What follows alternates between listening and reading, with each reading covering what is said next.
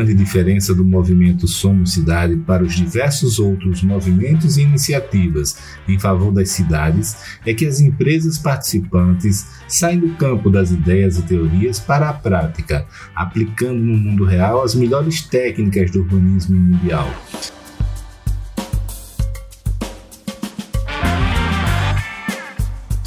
Esse é um movimento de pessoas e empresas que fazem acontecer se expõem ao risco e que são apaixonadas por transformar as cidades e as vidas das pessoas para melhor.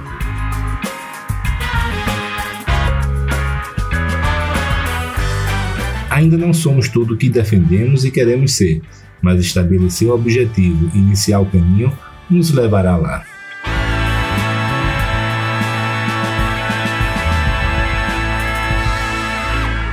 Olá, amigos. Hoje quem fala é o Fabiano Demarco, fundador da Idealiza Cidades. E o entrevistado de hoje é o Felipe Cavalcante. Ele que sempre entrevistou a todos de forma extremamente talentosa. É, chegou a vez em que todos estavam curiosos para também ouvi-lo falando. Afinal de contas, o Felipe é um dos maiores talentos do mercado imobiliário como um todo. E Felipe, então, muito bem-vindo. É um prazer falar contigo. É, na vez que tu me entrevistou, eu disse que tu tinhas é, a maior parte das características que faltavam em mim. E eu lembro que eu te deixei curioso. Então, primeiro eu quero te dar as boas-vindas e depois matar essa tua curiosidade. Bacana, cara. Estou adorando aí essa iniciativa. Estou é, aqui ansioso para ver o que é que você aprontou para mim aí. Né? E estou adorando estar do outro lado agora, né? É, cara, obrigado mesmo aí. E vamos ver o que é que sai desse caldo. Bom, Felipe, tu tens um talento muito grande para aglutinar as pessoas. E isso se deve muito a um temperamento controlado em situações de estresse. Eu mesmo já participei de diversas situações em que tu poderias ter reagido de forma mais enfática e não fez. Mas parece que tu faz isso de forma natural. E aí a pergunta é: é o teu chip que é diferente mesmo ou tu tens um modelo mental para enxergar as coisas de, de um outro ângulo? Cara, são as duas coisas, né? De, de, de, eu nasci de fábrica com esse chip, né? Eu tenho um, a minha mãe é uma pessoa muito elétrica, muita energia, tem 73 anos e é, tem mais energia do que eu e você somados. Né? E meu pai era uma pessoa muito calma, né? Muito bonachão, muito tranquilo. Eu, eu gosto de lembrar sempre de um episódio com ele em que ele estava na Disney com a minha irmã e, o edifício que ele estava, no hotel, começou a ter a, a sirene de incêndio, né? Tocando, todo mundo saindo, roupa de baixo, aqueles sprinklers com água jorrando. E a minha irmã entrou no quarto, apavorada, pai, vamos fugir do hotel. E ele disse, ele estava lendo gibi e olhou para ela, nada, isso é besteira, isso é coisa do fulano, que era um primo nosso que estava na, na, na, na, excursão e no final era coisa do fulano mesmo, né? Mas, mas assim, eu sou realmente, eu puxei o temperamento dele, eu sou muito calmo, mas ao mesmo tempo, Fabiano, assim, quando eu era muito novo ainda, adolescente, ficou muito claro para mim, eu tinha, eu tinha um parente meu que organizava alguns campeonatos, eventos, e eu via como ele ficava absolutamente fora de si, é, nervoso, tenso com um problema. E eu já com 14, 15 anos, eu olhava para aquilo e dizia, é, cara, não pode ser assim. Essa é a hora que ele está mais precisando estar tá calmo, né? Então, você tem que tomar decisões mais críticas, mais difíceis. Então, eu tinha um temperamento. Muito cedo eu comecei a perceber que realmente ficar nervoso na, é, nas horas mais difíceis, é, eu tive esse exemplo perto de mim que mostrou que eu não devia seguir esse caminho. E você sabe muito bem que eu adoro né, ler sobre psicologia, né, soft skills, e você ser calmo no momento de estresse é um superpoder, né, Fabiano? Então, as pessoas que trabalharam comigo a vida inteira, elas iam situações de mais absoluto estresse e, e, elas entravam na minha sala e eu dizia, calma, vai resolver, vamos pensar com calma aqui o que é. Eu tenho uma capacidade muito grande de não me sentir agredido, né, de, de, de, de levar numa boa as coisas me controlar. E eu só tenho duas coisas que me descontrolam, Fabiano. É o cara me fazer de besta, né, ou querer ganhar de mim no grito. Essas duas coisas, quando vem, eu, eu, eu me descontrolo, tá? Eu não, não, consigo me segurar. Fora isso, quer dar um tapa em mim, quer, quer me chamar de feio, não tem problema, eu, eu seguro a onda muito boa. Mas eu acho, assim, que mesmo quem não venha né, com esse chip de fábrica, ele tem que, de alguma maneira, ter esse autocontrole, né? A gente sempre fala aqui na inteligência emocional, né, o, o, o principal, cara, é você primeiro ter o autoconhecimento e depois o autocontrole para gerar situações. Né? Eu nunca vi alguém perdendo o controle e depois dizer, pô, que massa que eu perdi o controle naquele dia. Né? Isso foi muito bom para mim. Né? Não tem isso. Né? Então, então, eu acho que, que dou graças a Deus por ser assim tem me ajudado muito. Felipe, é, não só na tua postura pessoal, mas enquanto um papel de liderança, tu consegues também transmitir essa serenidade para a equipe e sem prejuízo de alta performance. Então eu queria que tu falasse um pouco mais para os ouvintes como é que é ter exercer a liderança de equipes de alta performance com um clima tranquilo, porque muitas vezes resultado é sinônimo de pressão, de estresse, de burnout.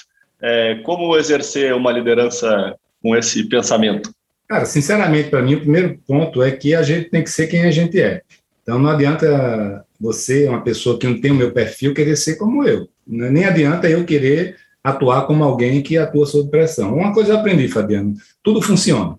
Tá? Em maior ou menor grau, né, é, se, as coisas funcionam. Tá? Tem gente que só, só trabalha sob pressão, tem gente que só trabalha né, com mais calma, é, mas tudo no final das contas, de uma maneira ou outra, vai para frente. Eu, eu, aprendi que não tem certo e errado. Tá? Você tem o que ultrapassa o limite. O que é que ultrapassa o limite? Ser calmo demais em situações que exigem, é, exigem realmente que você esteja ali afiado, que precisa dar a pressão necessária. Então, eu aprendi muito cedo que ser calmo demais nesses momentos não, não ajuda em nada. Tá? Você tem que ter a hora de bater na mesa e, e, e falar o palavrão, bora, vamos. Do mesmo jeito que você dá pressão demais, é óbvio que também é, é não, ajuda em nada. Tá? Então, uma, uma coisa que eu já aprendi há muito tempo é nunca dar feedback negativo no momento da alta pressão. Isso não se faz. Você está no meio de um evento, no, no, meio de uma confusão grande, é, e você começa a a dar um feedback negativo, é uma palavra bonita, feedback negativo para expor, né? Então, então isso não ajuda em nada a resolver e não é construtivo, né? Você dar esse mesmo feedback depois é, ajuda muito mais e, e mirando para não acontecer no, no futuro.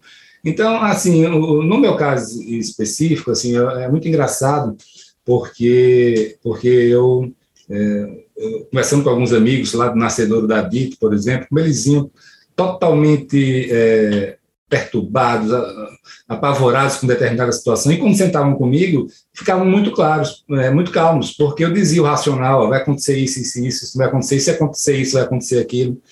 Então, da minha parte, né, é, tem uma coisa que é, que é muito engraçado que eu faço, é, que eu dei até conselho é, para o meu filho essa semana, que é o seguinte, a maneira que eu tenho de lidar com isso, ficar calmo, ainda ter resultado, mas o primeiro lugar é, é ligar o botão de foda-se, tá? Eu, eu realmente escolho, os, a maioria dos momentos para mim, Fabiano, são chateações. Eu uso, eu uso realmente, uma coisa que eu uso no meu dia a dia, a questão de dizer que, que perguntar para mim toda coisa que acontece comigo, se aquilo é uma chateação ou um problema.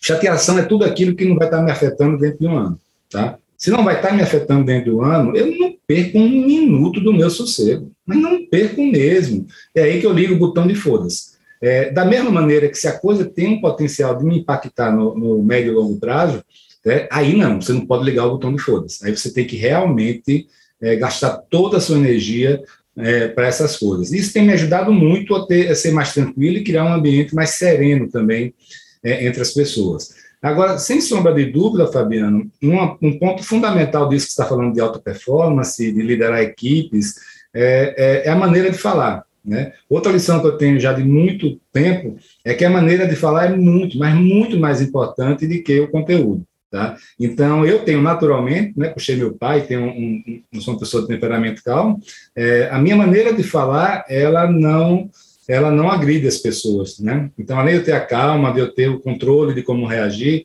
você, quando fala num tom mais elevado, né, a situação tende a degringolar e sair do controle, tá? Então, então eu acho que a maneira de falar nas comunicações entre as pessoas, ela é, ela é fundamental, né? Um tom respeitoso, um tom de, de sempre construtivo, de querer encontrar o problema e resolver o problema, nunca culpo ninguém, por nada, né? O cara errou, tá zero de estresse comigo, nunca deu um esporro ninguém porque ele errou. Agora, obviamente, que ele errou duas, três, quatro vezes, a mesma coisa, pô, ele não serve para estar com você. Eu não vou desrespeitá-lo, né? Nem ele, nem ele perante a equipe, mas em compensação também ele não vai trabalhar comigo, tá? Então, então eu lido muito é, dessa maneira e, e, a questão de, de, liderança de equipe, né, Fabiano, também tem um pouco de, de a liderança no final, ela precisa confiar em você, e saber que, de certa maneira, ah, você defende os interesses dele também, tá? Por mais que seja um chefe, tá?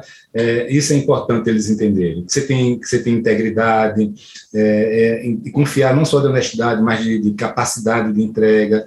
Então, a equipe, quando ela, quando ela tem essa confiança no líder, tá? Vai embora, não tem muito, muito, muito problema. É. O que eu acho que, que muita gente confunde especialmente na área de vendas, na área de, né, que tem mais financeiro, que é uma coisa mais agressiva, é que as pessoas são muito mais, vamos dizer assim, se a gente estivesse falando de, de marketing, as pessoas focam muito mais em publicidade do que em marketing.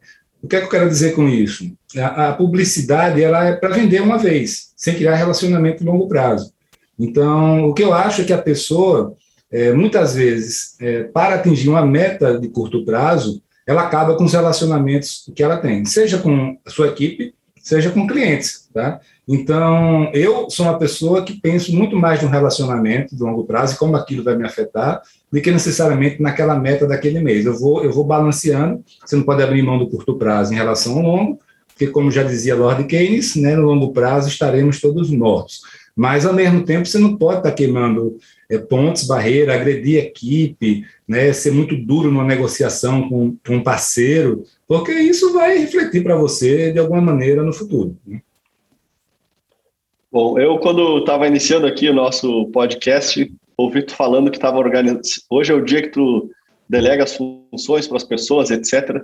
E vou fazer uma pergunta sobre produtividade. Como tu gerencia o teu tempo? Tu tem algum método, aplicativo, ferramenta? É, como tu consegue ter uma maior produtividade no teu dia a dia? Cara, em primeiro lugar, Fabiano, a grande lição, maior do que método aplicativo, é, é, a, é, o equilíbrio entre oferta e demanda do tempo aí, né? Eu nunca consegui, porque eu sempre tive muitos negócios, negócios com muito foco operacional, construtora, hotel, resort, é, clube de férias, e, e, cara, eu tinha, eu, eu, eu, meu negócio é, é lista de tarefas, né? Tudo.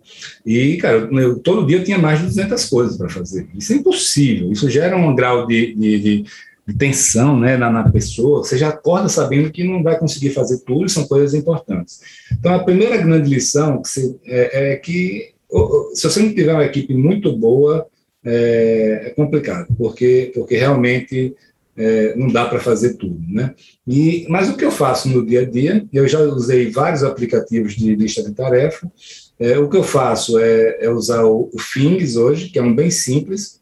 O Things é um aplicativo que, que eu, eu divido as minhas coisas por empresa, então cada empresa tem, um, tem sua lista de tarefas, é, e também divido por, por, pela equipe, né, as atividades de cada pessoa da equipe. Antigamente eu fazia muito assim, de tentar dar um pouco de liberdade, eu dizia, ó, toda semana, eu dizia, tá aqui as suas tarefas, tá? mandava para a pessoa daquela empresa a lista de tarefas da pessoa para aquela semana, para aquele mês, e depois ia cobrando dela, né? E hoje em dia eu eu uso o que é que eu faço? Faço muito semanal, né? Mas a gente o meu grande problema, é, Fabiano, na verdade é de é de, tem, de entender o que é que eu vou priorizar primeiro. Né? Você tem muita, muita literatura de get things done, né? de fazer as coisas acontecerem, de produtividade, que manda você primeiro é, priorizar as coisas mais importantes, tipo no começo do dia. Né? Eu não pratico isso, eu gosto de fazer o oposto. É, eu gosto de pegar todas as coisas que são bobas, dez coisas bobas, passar uma mensagem para alguém, uma cobrança, um, um, WhatsApp, um e-mail, alguma coisa que, que. E aí eu consigo ver, né, eu consigo baixar muita coisa na, na minha lista de tarefa, é, e, e, as grandes coisas são feitas de pequenas coisas, né, Fabiano? Então, assim, é, então pode ser que aquela coisa não seja necessariamente uma ação muito importante naquele momento, mas se a gente não der foco nela, pode virar um grande problema.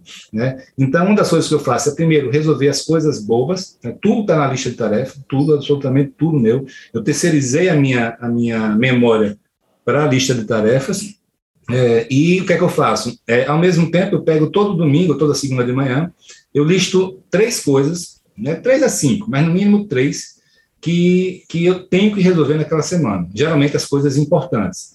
E isso foi um método que eu utilizei para acabar com a procrastinação. Tá? Tem, co tem coisas que são muito difíceis de lidar, de encarar, onde você fica postergando, empurrando com a barriga, são conversas difíceis que você vai ter, né? E, e, a tendência é ir levando, levando. Então, agora, depois que eu passei a adotar isso, né, eu, eu zerei a minha, minha quantidade de, de problemas sérios que eu tinha que resolver. Eu pegava tudo que eu estava procrastinando e dizia: essa semana eu vou fazer essas três coisas. Pronto. E resolvia as três. Então, isso pode acontecer também num dia. Você acorda um dia e diz: ó, isso eu tenho que resolver hoje, que faz muito tempo que eu estou empurrando com a barriga esse assunto, eu vou resolver hoje. Então, com esse misto aí de coisas, isso me ajudou muito. Por outro lado, eu não tenho mais hoje é, nenhuma atividade operacional, seja no resort, seja na, na construtora. Eu estou dedicado à captação de recursos, investimentos imobiliários, né, e também a, a serviços de advisor. Fora essas coisas bacanas que a gente faz aí de, de, conteúdo, né, podcast, newsletter, uma série de coisas. Então, com isso também, no final das contas, foi assim que eu comecei dizendo do equilíbrio entre oferta e demanda do tempo. Eu hoje, é, é, não adianta nada disso que eu falei, se no final das contas você tem uma, uma demanda do seu tempo muito maior do que a oferta, né? Porque é, e tem momentos da vida que você não consegue é, balancear isso, né? Fica uma loucura, né? Então, então hoje eu estou num momento muito bacana porque eu realmente começo o dia com 40 coisas para fazer só. Então, isso para mim é maravilhoso. Eu sei que 20, 25 disso eu vou fazer, as outras vão, vão ficar para outro dia. Então, é assim que eu, eu tento gerenciar o meu tempo.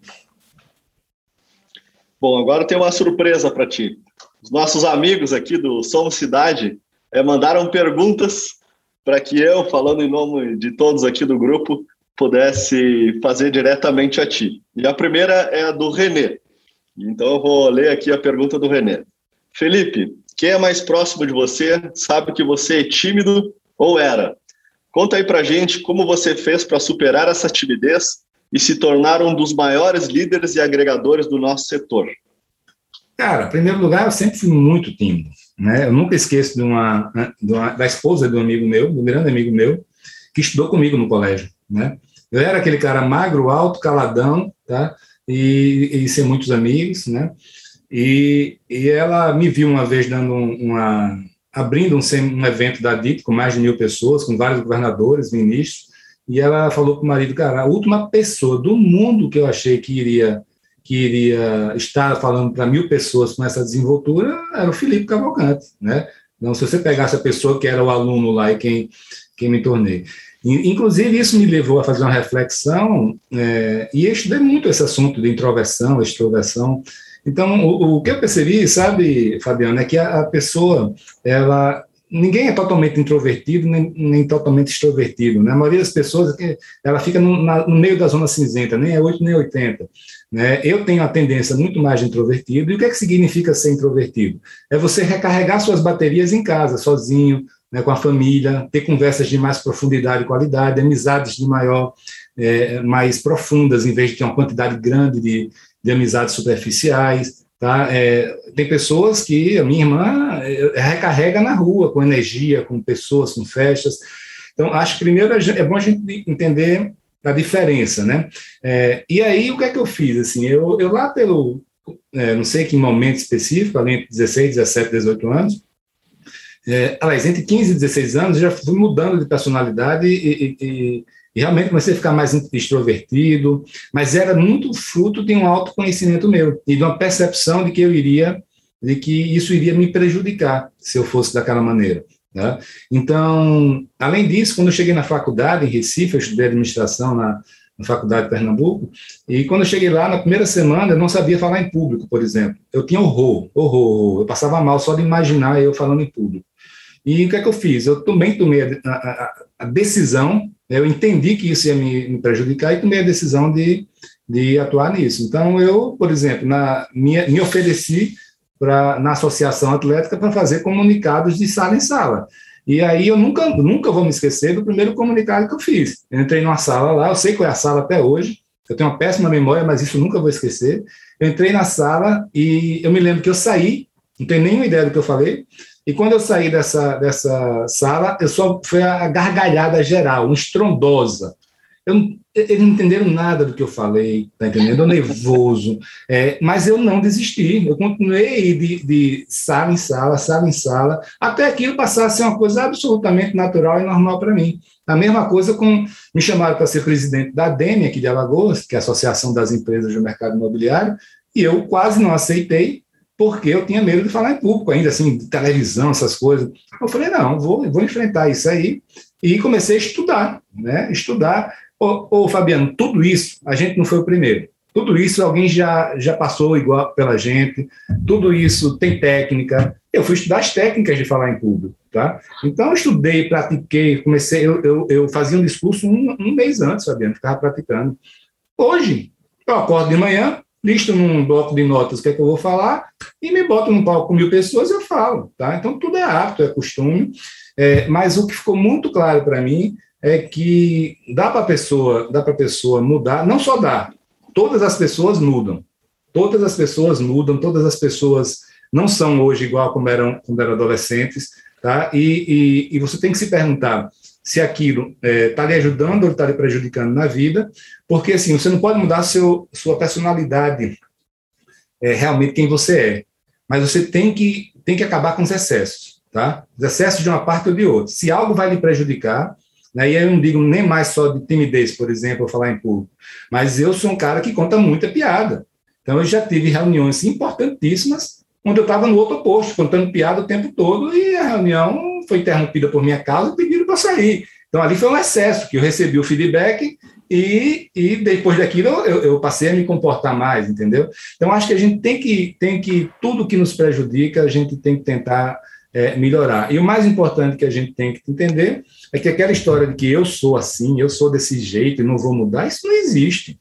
Isso não existe. Qualquer pessoa consegue é, melhorar. Mudar, talvez, 100% não. Mas muitas pessoas não querem é, a gente chama isso né, do, do, do mentalidade do, do fixa e, e, de crescimento, né? Então tem pessoas que dizem eu sou desse jeito e tem pessoas que dizem eu estou desse jeito. Então eu sou desse segundo time. Bom, é, então hoje dá para dizer que o Felipe é um tímido que faz tudo. A gente, na verdade, o nome disso é ambivertido, ambiverte em inglês, né? Ambivertida. Você é um pouco. Eu, eu sou uma pessoa que consigo falar em público, me comunicar bem, é, chego em um ambiente, consigo é, é, criar empatia, me relacionar muito bem com as pessoas, mas é, meu lado B é o seguinte: saiu daquele ambiente, eu vou para minha casa. Tá?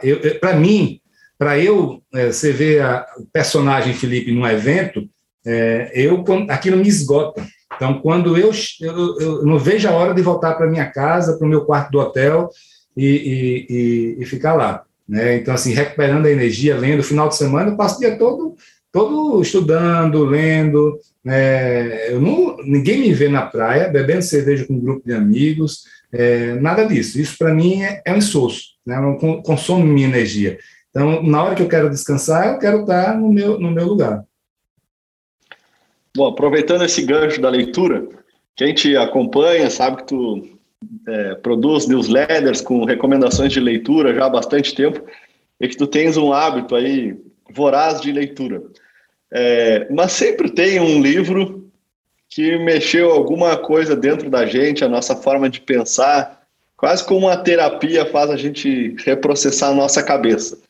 É, teria um livro para o Felipe contar para os ouvintes, não para recomendar para os ouvintes. Hoje nós queremos saber de ti. Teria um livro que mudou a forma de ser do Felipe Cavalcante? Ah, teve um que me impactou muito, né? Dentro disso que você está falando, mudou quem eu era. Né? Por, em 98, nunca me esqueço disso, o livro se chamava Ah, Se Eu Soubesse. Eu li esse livro, naquela oportunidade eu tinha 26 anos de idade, tinha uma das maiores construtoras de Alagoas, tinha centenas de funcionários e dezenas de engenheiros, e estava de vento em pouco, tá? e, e, com apenas 26 anos. Isso não era herdado, foi eu mesmo que comecei. E eu li um livro, que esse Ah, se eu soubesse, que ele dizia o seguinte, que ele, ele entrevistou o autor, é, diversas personalidades muito bem-sucedidas, com 60, 70 anos de idade, e absolutamente 100% delas diziam que o maior arrependimento dela, né, aquela história, o ah, se eu soubesse é o quê? Se soubesse o que você sabe hoje, você teria feito, faria algo diferente no começo da sua vida? E 100% delas disseram que se dedicariam mais à família, tá? Aí eu tomei a decisão de não, de não repetir esse erro, porque não adianta, tem coisas, sabe, Fabiano, que a, a, a sabedoria popular é muito forte, né? Mas a gente insiste em não seguir, né? São tradições, são, são gerações, é, é, centenas de séculos, milênios é, de, de, seres humanos passaram pela gente antes disso que já viveram.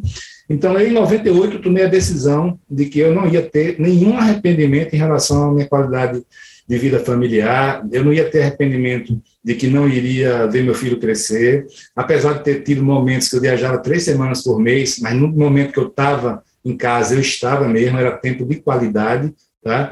E, obviamente, que fui ajudado porque o, celular ainda na época ainda era incipiente, se não fosse hoje, nem sei como é que seria.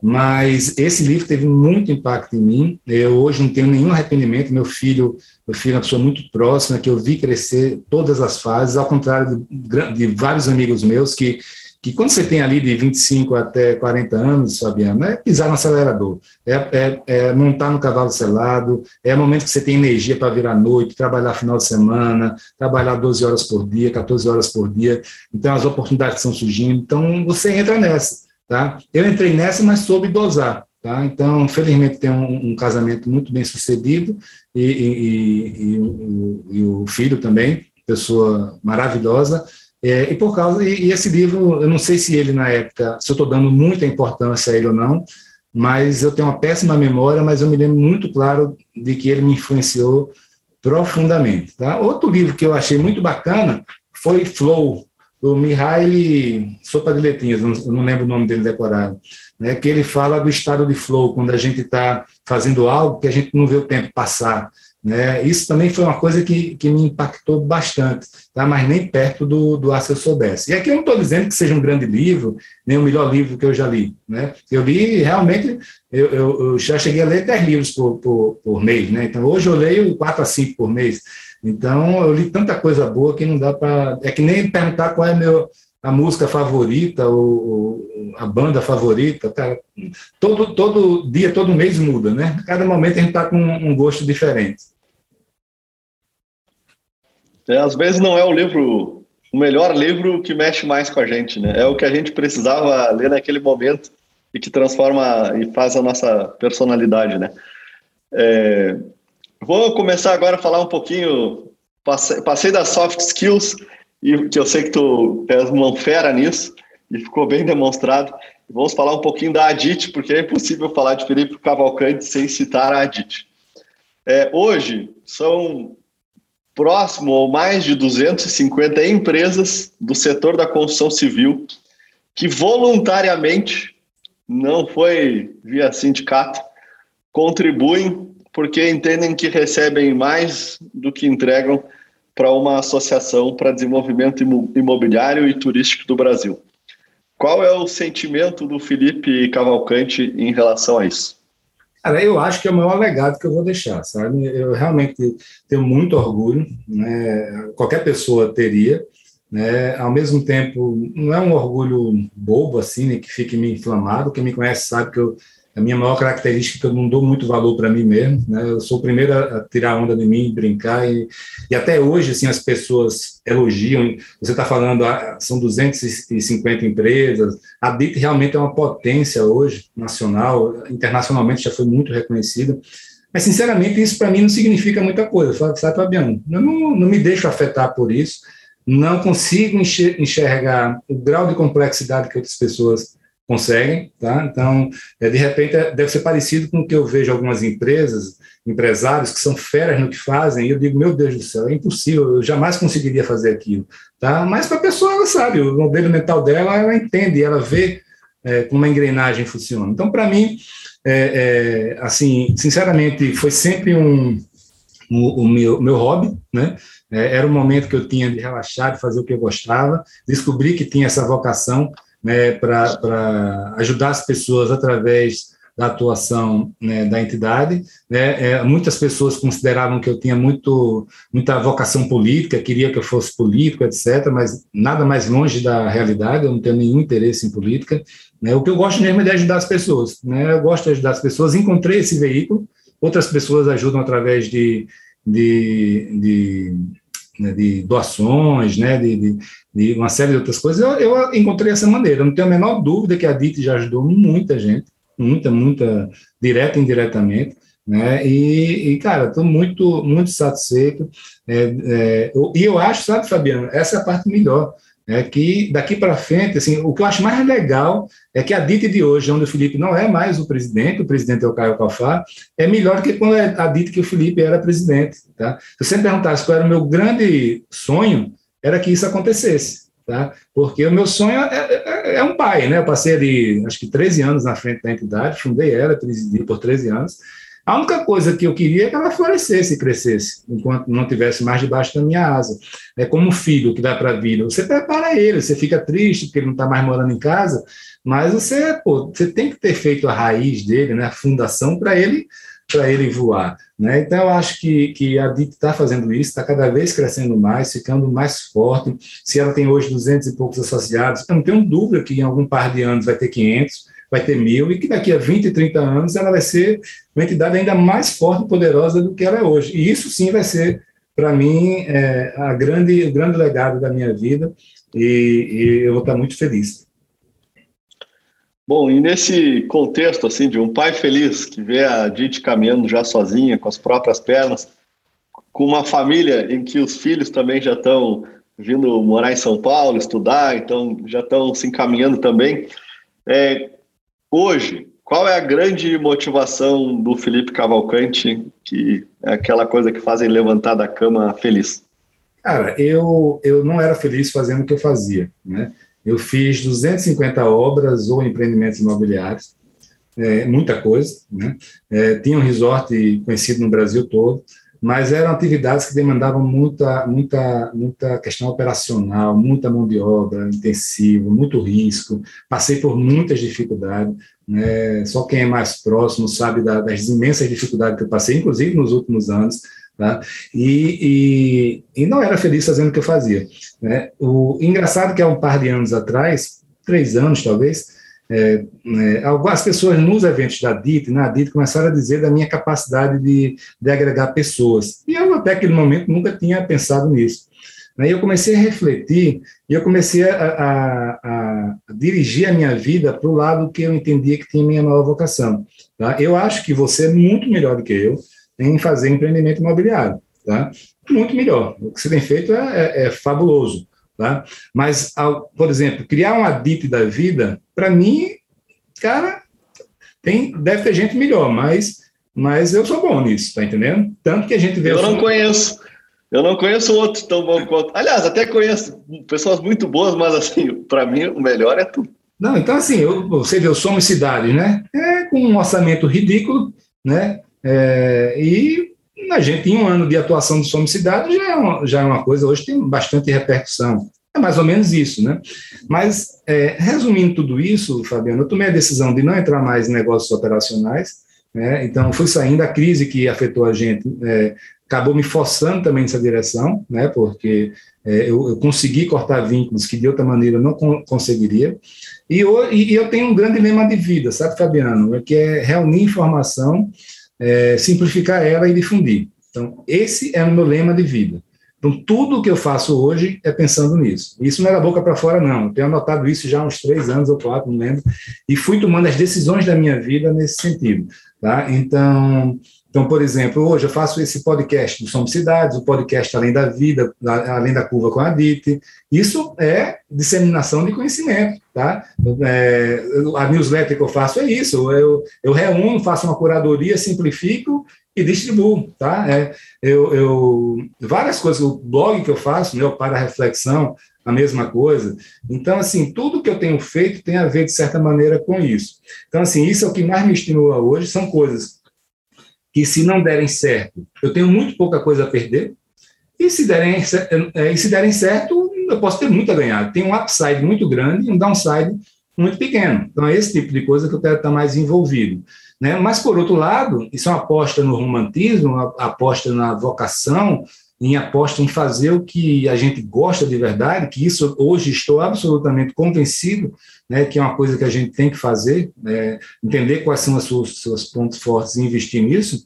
Então, eu acho que eu, de alguma maneira, vou ter, vou ter é, é, algum retorno com isso, é, mas, ao mesmo tempo, eu trabalho também hoje, meu maior negócio principal, e por incrível que pareça, ninguém sabe disso, né, Fabiano? Vocês mesmos souberam há 15 dias, né, naquele nosso hot seat lá, é, é, investimentos imobiliários. Então, eu faço esse meio de campo entre o setor, o mercado de capitais e o mercado imobiliário. Né? Hoje a gente eu tenho dezenas de operações em curso aí no Brasil todo, é, fazendo esse link entre os investidores e quem precisa de funding para fazer empreendimentos imobiliários. Então, esse é um negócio de certa maneira, eu também estou fazendo essa ligação, tá? que, que, que eu tenho esse conhecimento network, e, mas me dá condição também de eu investir um pouco no, no que eu gosto, no que me dá tesão, no, no, que realmente brilha meus olhos.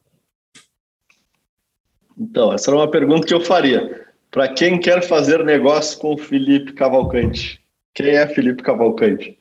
Cara, é o seguinte, você sabe que, que eu não falo sobre isso, né? É uma das coisas até que eu acho na, na DIT que me que pesou muito né, na minha liderança lá, é que era muito claro que eu não tirava vantagem do meu, do, do, do, meu cargo, né? Então, eu nunca, até de menos, assim, até as pessoas diziam, pô, Felipe, que é isso, né? Também assim é demais. Mas eu acabo não divulgando muito o que é que eu faço, tá? Mas hoje a principal atuação é essa que eu falei, de, de, de se você é um empreendedor imobiliário, tá? de qualquer ramo de atuação, e precisa de dinheiro, é isso que eu faço. Eu tenho conhecimento com todas as as principais casas de investimento né, do Brasil e, e, a gente identifica, a gente vê quais são as que têm perfil adequado para cada tipo de empreendimento. O empresário vai lá e, e, e eu consigo dar três, quatro, cinco opções para uma pessoa que não tinha nenhuma ou que tinha uma, aí ele negocia melhor taxa. Então, esse é meu principal business, mas o outro business que eu tenho feito também, que tem tido muito sucesso, é a parte de, de advisory e de aconselhamento, de, de conselho de administração. Né? Tem já vários casos aí onde eu tenho, tenho feito para grandes empresas, participado de conselho de administração, feito serviço de advisory. O que é, o, que é o advisory? O advisory é a pessoa, vamos dizer, o Fabiano quer entrar no setor de multipropriedade, ele não entende muito, tá? Então, ele, ele contrata o Felipe, o Felipe vai ser a pessoa, muito mais do que um prestador de serviço, vai ser a pessoa que vai estar do lado dele, orientando orientando sobre aquele mundo, para reduzir a curva de aprendizagem e o custo de aprendizagem, né? dizendo quem é quem no setor, dizendo quais são os, fornecedores de serviço é, que são melhores, ou os que têm, e os, e os bastidores do mercado, né? quem, é aquela coisa que só quem é do, do ramo entende, né? É, então eu faço isso do lado da mesa da empresa, né? E contratando os outros prestadores de serviço, como se fosse um sócio, um conselheiro mesmo, tá? Então, isso tem feito muito para quem quer entrar em multipropriedade, em loteamento, é, em, em bairros planejados, né, e, e realmente em, grandes grupos. Né? Então, agora estou no conselho da, da Pedra Branca, né, já fiz serviço da advisor para Rio Quente. Então, assim, são e vários outros é, casos que eu, que eu poderia citar aqui. Então, se a pessoa precisa de, de apoio e ajuda da minha rede de relacionamento, da minha experiência, aí ela, ela entra em contato comigo para ser esse apoio. Maravilha. Eu já tive umas ideias aqui de consultas para te fazer para uma operação aqui de, multi, de mixed deals. Mas vamos lá. É, hoje, eu acho que hoje, ontem, eu vi tu comentando a lembrança do Facebook de 10 anos do primeiro Complan. É, e eu conheci a Adit em 2013, não participei desse momento, e hoje é um grande evento aí no meu calendário anual, que eu gosto de participar, que eu me envolvo e representa muito daquilo que eu faço e aprendi no Complan, inclusive. É, mas eu queria saber como surgiu o primeiro Complan, que papo maluco foi esse de fazer um evento para reunir pessoas para conhecerem algo que ninguém fazia e mesmo assim conseguir público. E dez anos depois, se tu já consegues enxergar um legado destes eventos e qual, qual, qual é esse legado? Deixa eu começar pela primeira parte. Na verdade, a criação do Complan ela, ela, ela tem que ir tem que antes a gente falar da criação da DIT. Tá? Por quê? Porque a DIT, quando foi criada, a DIT de hoje, Fabiano, quem as pessoas conhecem, você conhece, é a DIT que atua com bairros planejados e urbanismo, loteamentos com multipropriedade, timeshare, empreendimentos imobiliários turísticos, grandes complexos, investimentos imobiliários, é, direito imobiliário, ou seja, é, é, essa a DIT. Mas a DIT que começou era a DIT que lá no Nordeste, aqui no Nordeste, né, em Maceió, ela nasceu em Maceió e até hoje tem sede em Maceió, apesar do presidente ser de São Paulo. A DIT era uma entidade que fazia captação de investimentos imobiliários e turísticos para o Nordeste, e muito desses investimentos era na forma de, da aquisição por europeus de grandes glebas de, de no litoral, tá? para fazer grandes comunidades planejadas, resorts integrados. Então, nessa caminhada, esse mercado ele foi literalmente é, dizimado em 2008, mas nesses anos, 2005 até 2008, eu, eu e a Dita, a gente teve muito contato com alguns dos melhores urbanistas do mundo, arquitetos, é, com, com é, ou seja, a gente entendeu como é que funcionava duas coisas, a parte de investimentos imobiliários e a parte de desenvolvimento urbano de grande porte. Né? Pode até não ter se tornado especialista, mas a gente conhecia os players, tinha grandes escritórios mundiais de arquitetura associados a gente. É, então, quando essa chave virou, Tá? A gente começou a entender que, que não tinha mais esse mercado de europeus, mas aquilo que a gente aprendeu né, na parte de desenvolvimento urbano tá, poderia ser aplicado no Brasil para a primeira residência e também para, turismo. Né? Então foi aí que a gente começou também a discutir. Por exemplo, você tem ideia, acho que em 2000 e, 2008, talvez, 2010, não lembro, eu trouxe o, o, o Chuck que foi quem escreveu o livro de Placemaking, do ULI, tá entendendo? Que é diretor da Faculdade de Arquitetura é, de Miami. Desde muito antes eu já tinha contato com ele, com outros urbanistas de, do exterior. Então, foi bem antes desse movimento nosso agora recente. Então, então feito isso, a gente começou a fazer alguns painéis dentro do, do Nordeste Invest. Para quem não participou daquele momento, é, hoje em dia a DIT tem quatro a cinco grandes eventos anuais, aí com 300, a 400 pessoas, que é o Complan, de, de comunidades planejadas, o, o Adit Invest de investimentos, o Adit Jurídico e o, o, o, outro qual é, cara? Adit Share, que é de multipropriedade timeshare. Né? A gente, né? Então, assim, é, antigamente era só um evento anual chamado Nordeste Invest, esse evento tinha dois a três dias e tinha mais de mil pessoas na audiência. É, e que, é que a gente, só que a gente não conseguia abordar, a gente já atuava em todas essas vertentes, a gente só botava um ou dois painéis de, de multipropriedade, timeshare, um ou dois painéis de, de investimentos, sabe? Saía misturando. E a gente decidiu dividir os eventos, tá? E ao dividir os eventos, a gente criou eventos específicos, menores, para cada um dos temas. Mas antes disso, a gente começou a colocar alguns painéis sobre bairros planejados no, no Nordeste Invest. Então, eu nunca me esqueço, no painel que estava eu, Paulinha, é, Paulinha, quem mais o, o César Refosco, lá da, de Jurerê, e mais uma pessoa, não lembro quem era. É, e, e, e, o painel foi no Ceará, isso, acho que 2010, eu acho, e foi o maior sucesso é, do evento, foi o painel de bairros planejados. Tá? Ficou cheia a sala.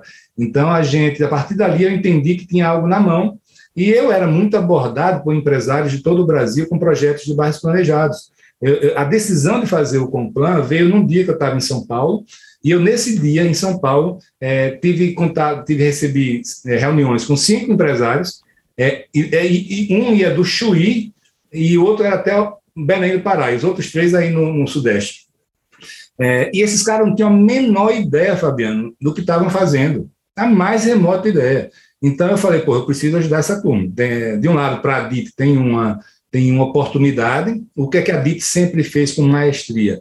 Ela pegou bandeiras que estavam soltas, nichos de mercados que não eram representados por nenhuma entidade. Tá? Então, a gente assumiu essa bandeira dos bairros planejados, do desenvolvimento urbano, é, e, e, da minha parte, dentro da minha, do meu jeito de ser, eu queria evitar que aqueles empresários passassem por dificuldades, porque já existia no exterior toda uma técnica, toda uma cultura disso.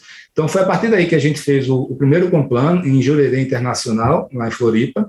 E eu nunca me esqueço também da Andrea Druck, que é, que é a proprietária, que eu liguei para ela, vou fazer um evento de bairros planejados aí em Jurerê.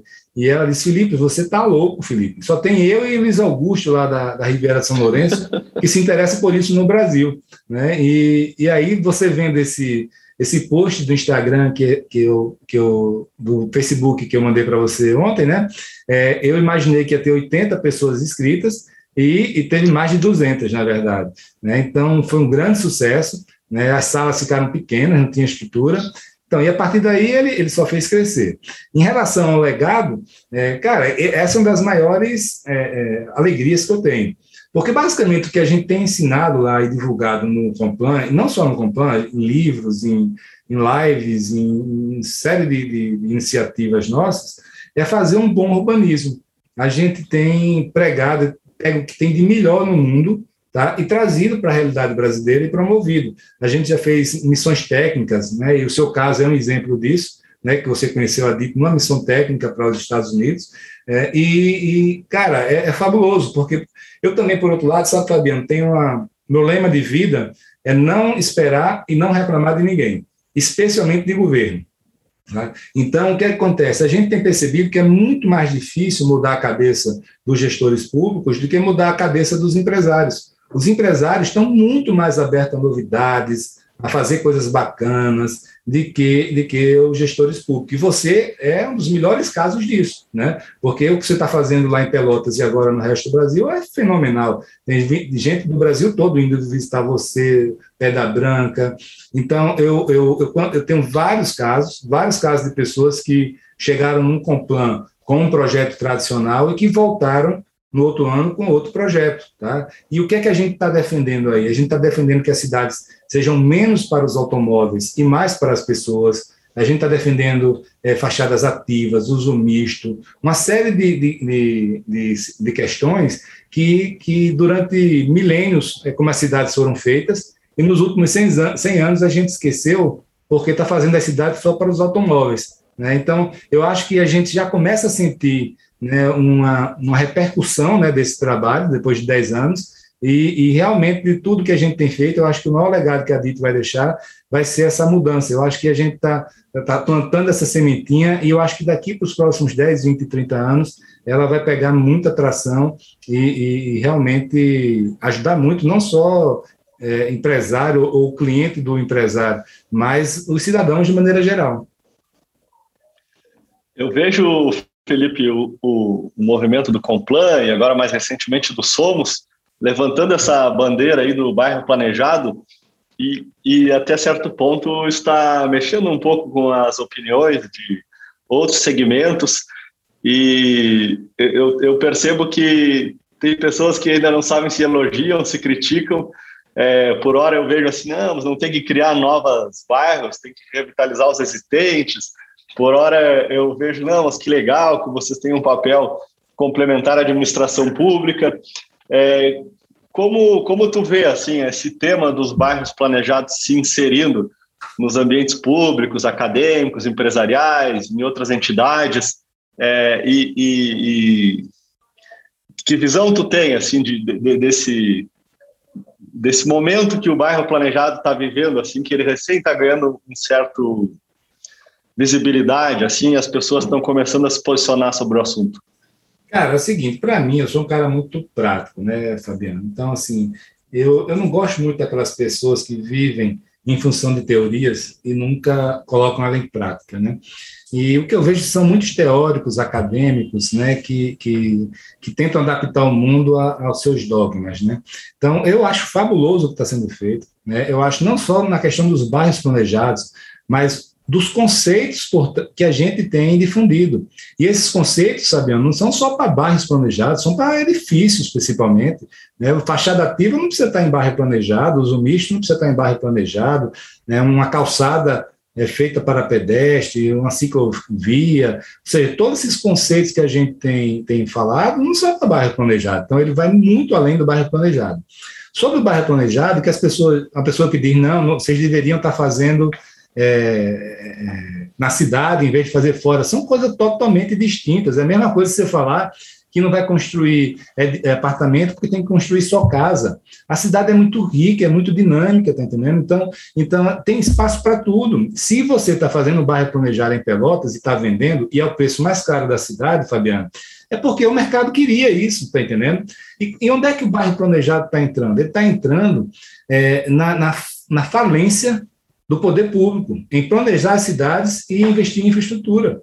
Então é isso que os empresários estão fazendo. As pessoas, eu, você, qualquer ser humano, quer morar num lugar limpo, Fabiano, quer morar num lugar com segurança, com um paisagismo bonito, onde não falta energia, tá entendendo? Que se acontecer alguma coisa, você tem alguém de quem reclamar e vai resolver na hora.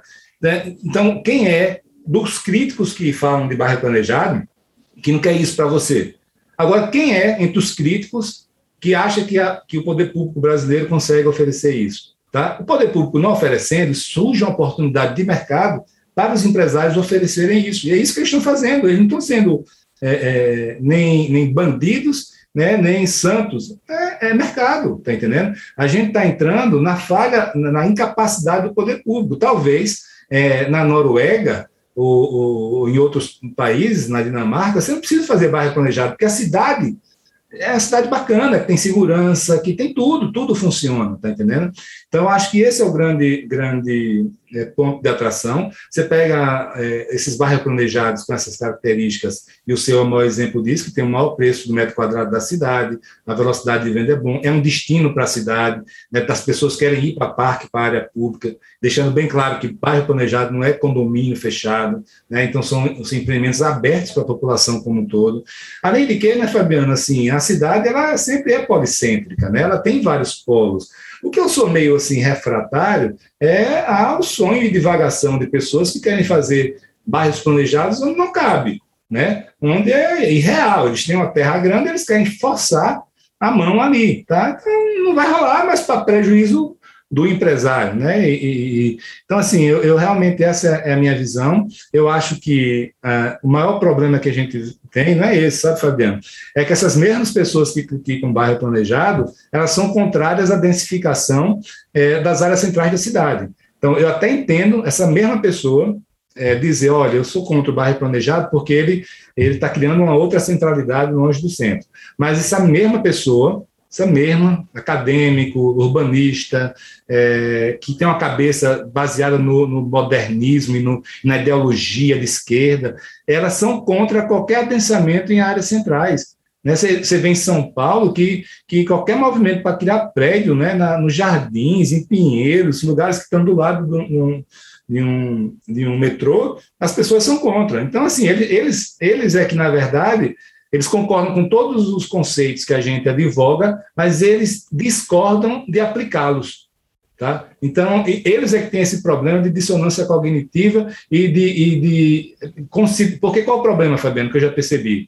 Eles, Para eles é mais importante que o empresário não, não faça coisa e que não ganhe lucro do que fazer o bem feito. Então, se o Fabiano diz, vou fazer agora um belíssimo empreendimento em São José dos Campos. Belíssimo, belíssimo, adotando todos os conceitos que todos os melhores urbanistas do mundo é, advogam. É, essas pessoas também concordam, mas na hora de fazer, elas começam a, a não querer, tá entendendo? Então, isso é meio doentio, é, e, e, porque muitas vezes eles dizem, porque o empresário vai ganhar muito dinheiro, vai ter lucro. Sim, vai ter lucro. É, e qual é o problema? E acabam prejudicando belíssimos empreendimentos, prejudicando a cidade, porque são contra é, os empresários.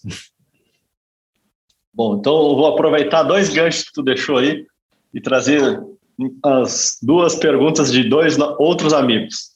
Uma é do Silvio Bezerra, que, como tu falou aí em questões estatais, é a única pessoa que eu conheço que pro, pro, eh, processou um promotor de justiça e obteve uma indenização depois de um, um longo embate jurídico sei que é um tema mais delicado, mas é, ele pediu para te perguntar por que só ele tomou essa iniciativa, o que, que representa uma decisão como essa, é, e como tu vês é, essa relação atual aí dos dias de hoje do Ministério Público com os órgãos executivos e a iniciativa privada.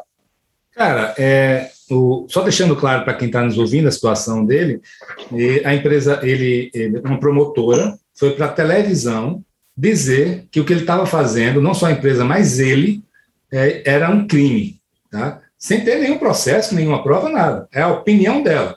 Tá? Então, ele entrou com a ação é, e ganhou na pessoa física da, da, promotora. Então, isso é diferente de uma ação é, institucional, do, normal do Ministério Público, que mais que eu não concorde, está no direito dele de fazer. Tá? Então, eu acho que o que ele fez tem que ser feito mesmo, é defender a honra dele e, e o que é certo é certo e errado é errado. O problema é que ele colheu os frutos, né? É, é uma, é uma corporação corporativa, bastante, né? Então, então, assim, eu acho que ninguém toma porque ninguém quer brigar com o Ministério Público, isso é óbvio. Né? O Ministério Público hoje tem um poder é, imenso, né? Ele, ele não tem, ele tem independência funcional, ele não tem chefe, tá? Você tem casos, por exemplo, como o do Parque Global em São Paulo, Fabiano, que um mega empreendimento, todo licenciado, nasceu de uma demanda do Ministério Público para regularizar uma área, uma área é, que antes acho que era depósito de lixo, alguma coisa assim, é, e fe, feito em conjunto, no sentido de acompanhado com o Ministério Público, assinado o TAC com o Ministério Público, é, com alvará, com tudo, é, depois de lançado, depois de meses de, de vendas, vem uma outra promotora e diz que não, não concordava, que era e entrou com ação civil e ficou embargado por anos a obra, é um absurdo. Então, isso para mim, eu não falei para você que os excessos não prestam, Fabiano. Então, para mim também, os excessos do Ministério Público acabam jogando contra ele. Tá? Então, esse é um caso clássico de excesso, tanto do Silvio quanto esse que eu estou falando, como esses tem muitos. Qual é o grande problema, Fabiano?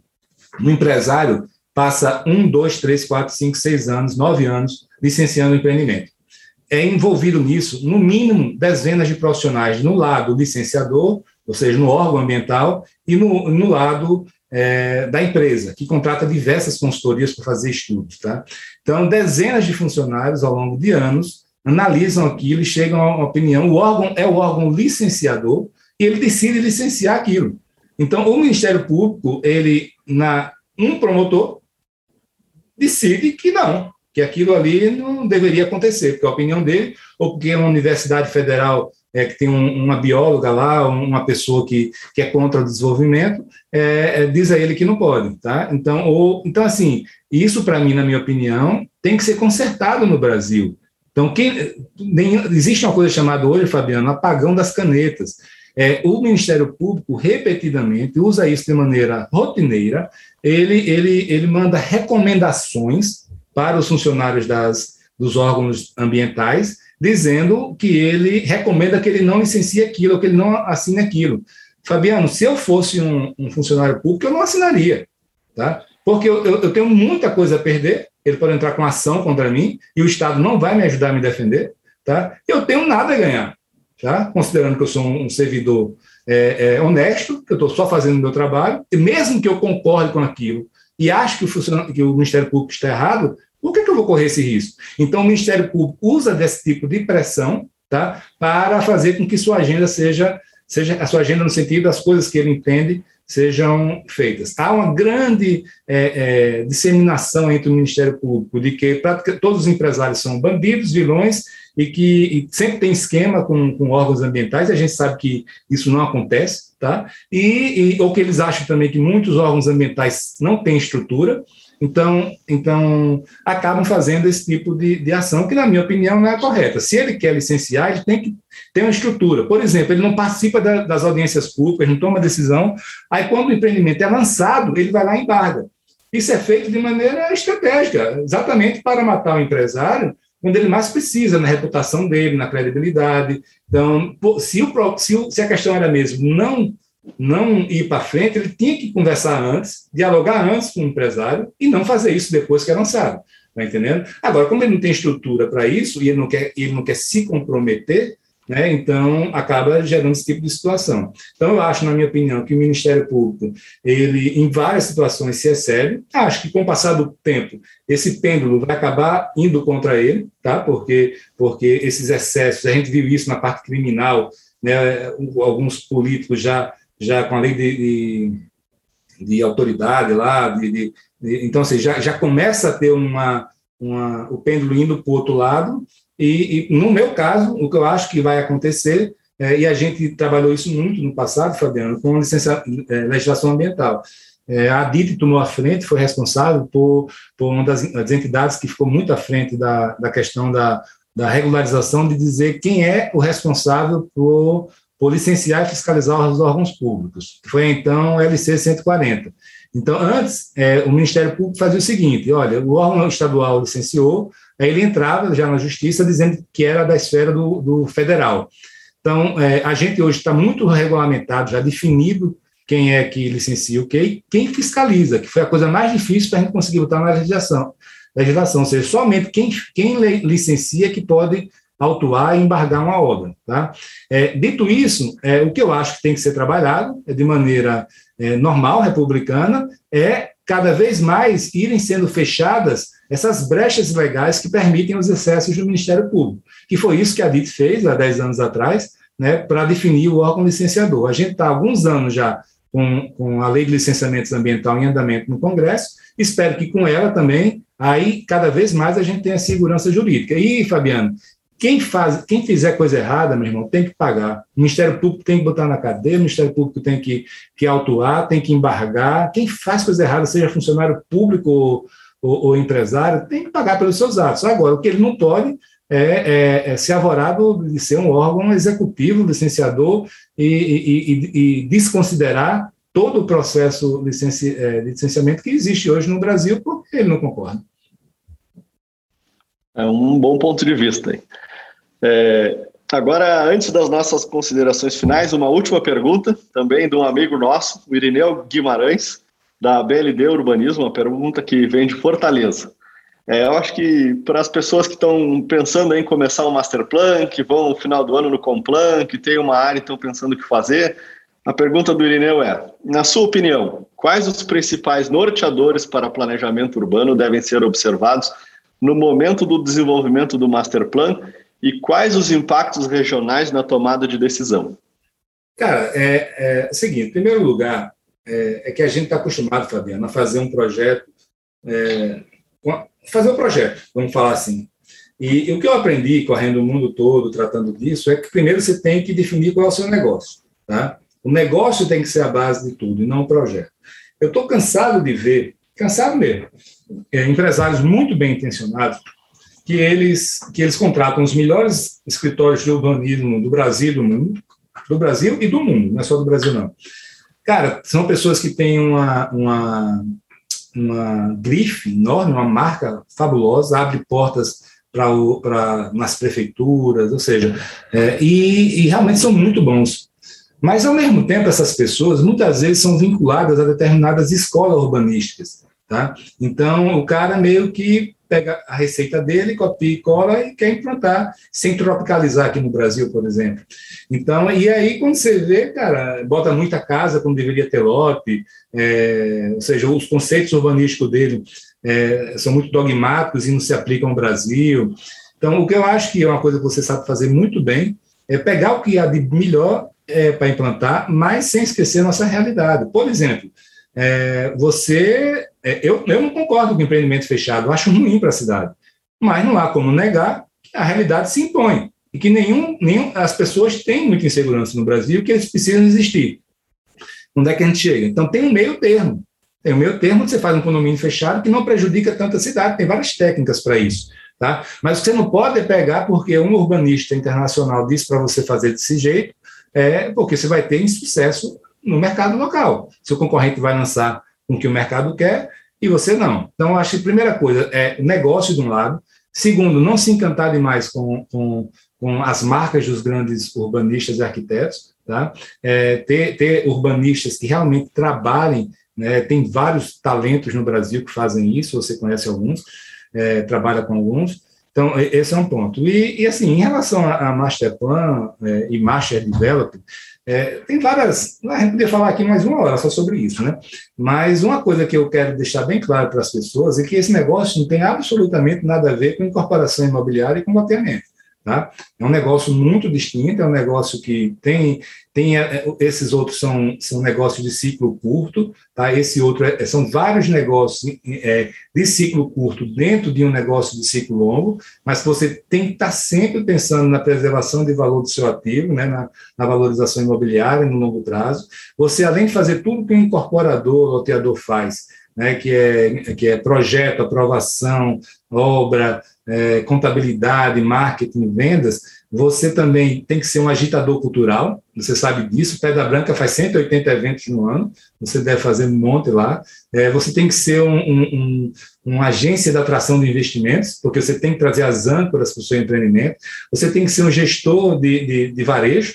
Muitas vezes você tem que escolher um mix da, da, de, de, varejo da sua, do, do, dos empreendimentos comerciais, você não pode vender esse varejo, você tem que ser o dono, e aí como é que você encontra a saída jurídica para isso, especialmente viabilidade econômica financeira, né? Então, assim, você tem muitas outras atribuições que um incorporador normal não vai ter, né? Então, obviamente que o upside disso, né, dando tudo certo, é que você fica com um land bank fantástico ali pelo resto da vida, né? e, e, e é um negócio realmente é, fantásticos. Por outro lado, Fabiano, muitos negócios não vão para frente, né? porque, por ser de ciclo longo, é, muitas pessoas são pegas é, é de, na, no, nesses ciclos, nos contraciclos econômicos que se tem.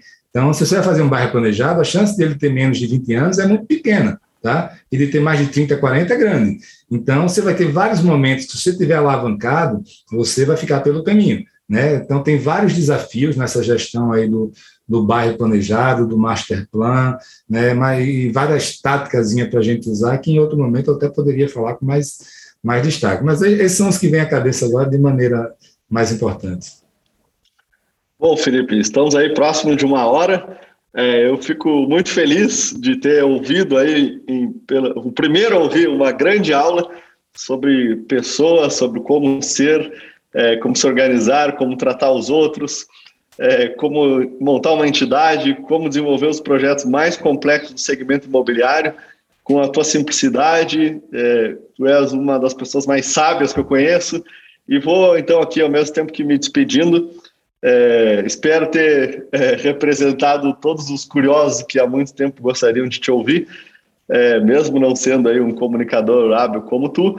Então, abro para as palavras finais para a gente encerrar esse nosso prazeroso podcast do Somos Cidade. É, em primeiro lugar, a gente já sabe que tem hoje um substituto à altura aí para mim, né, no podcast do Somos Cidade. é, e você sabe, Fabiano, que essa era a minha ideia original, não sei se você se lembra. Né, nos primeiros podcasts, o primeiro acho que foi o Ivo Sterling entrevistando o Paulo Velze. A minha ideia era exatamente ir e fazendo cada membro do Somos Cidades ser entrevistador uma vez. Acabou não dando por causa de agenda, né, mas eu toquei o, o barco aqui. Né, mas muito bacana essa iniciativa, fiquei muito feliz quando você entrou em contato comigo, aí com as perguntas dos nossos amigos, é, e, e, espero que se repita outras vezes. Né? Eu realmente, em relação ao Somos Cidade, é algo que é uma iniciativa, acho que fantástica, né? A gente reúne lá os, os principais developers de bairros planejados do Brasil, eu aprendo o tempo todo, o tempo todo, o tempo todo, né? E estou muito feliz no que ele está se tornando também. E, cara, fica aqui também, por outro lado, né, minha, minha admiração, meu respeito por você. Você sabe que eu sou seu fã, né, digo isso em todo lugar, né, e, e, realmente admiro muito o que você tem feito, a maneira como você tem feito, a criatividade. Você falou de liderança, né, gestão de talentos é com você, né, a gente sempre brinca, eu brinco com você o tempo todo, que, que eu achava que você era brilhante, mas eu estou achando, estou percebendo é que você tem várias pessoas brilhantes ao seu redor, né? seja no marketing, seja em obra, seja fantástica a sua capacidade de reunir é, é, talentos e pessoas e que isso, isso realmente é algo que eu admiro muito em você. Então, obrigado, tá? Obrigado e obrigado por fazer parte da minha vida também, né? Você, Somos Cidade hoje, torna a minha vida muito melhor. É, então, a nossa parceria funciona bem, eu digo mesmo em relação a ti. Obrigado e vida longa ao Somos. Um abraço. Um abração.